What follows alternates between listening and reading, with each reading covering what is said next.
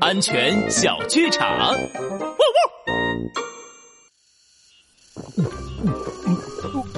啊，这什么水？呃，真难喝！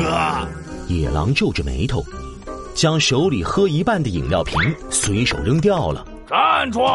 野狼回头，就看到黑虎三兄弟站在他面前。呃，大哥，呃，你们，你们想干干嘛？啊！把瓶子带走！胡老大从地上捡起只喝了一口的饮料，强硬的塞到野狼手里。不要乱扔没喝完的饮料瓶，否则炎炎夏日很可能引起火灾。胡老大说的没错。帅狗警长，安全开讲。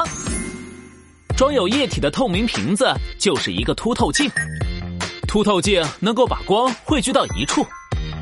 装着水的瓶子长时间放在阳光下，阳光透过瓶子把光聚到一处，产生高温，就会点燃物品，发生火灾。所以，小朋友们千万要记住了，千万不要乱扔垃圾，尤其是没喝完的饮料瓶。也不要把没喝完的饮料瓶放在车里能够晒到阳光的地方哦。